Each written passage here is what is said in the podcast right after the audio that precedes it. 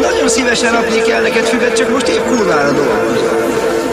És mivel a munkahelyemen hívtál, nyilván sejtesz, hogy épp dolgozom. Úgyhogy most nem tudok neked füvet adni, majd csak akkor, ha végeztem. Ó, de ma, majd visszahívlak. Háló, jól van.